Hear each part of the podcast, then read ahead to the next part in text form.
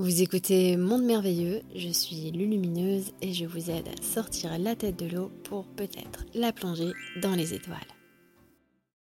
La réalité est-elle une sorte de rêve? J'ai l'impression que la réalité est une sorte de rêve dans lequel je me vois dans le miroir, apprenant à m'aimer, à me réconcilier avec moi-même. Quand la leçon est apprise, souvent les personnages changent, certains disparaissent même. Ce qu'on nomme ici la réalité, c'est en fait le grand plateau de jeu sur lequel nous sommes venus expérimenter et faire des prises de conscience. Pourquoi nous venons expérimenter les choses dans la matière pour les vivre?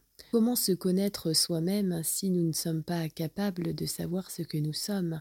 C'est la grande question que la source s'est posée un jour. Qu'est-ce que je suis? Et pour savoir ce que je suis, eh bien, je vais me fractionner et je vais m'apprendre. En venant ici, nous nous apprenons, nous apprenons sur nous-mêmes, et pour apprendre sur nous-mêmes, il nous faut des miroirs. Et c'est vrai que les personnes que l'on rencontre sont simplement non pas des miroirs parfaits de nous-mêmes, mais des miroirs qui reflètent certaines facettes que nous pouvons observer en nous-mêmes ou alors qui vont mettre en lumière d'autres facettes chez nous.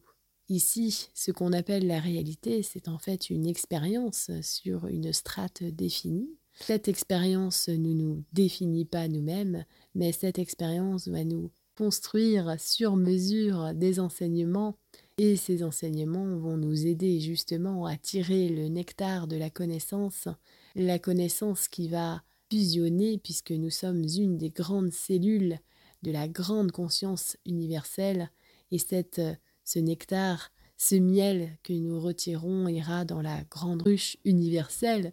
Cette image-là qui me vient euh, en même temps que je réponds. Et oui, est-ce que c'est un grand rêve finalement? Eh bien, quelque part, oui. Mais qu'est-ce que sont les rêves si ce n'est aussi là un autre espace?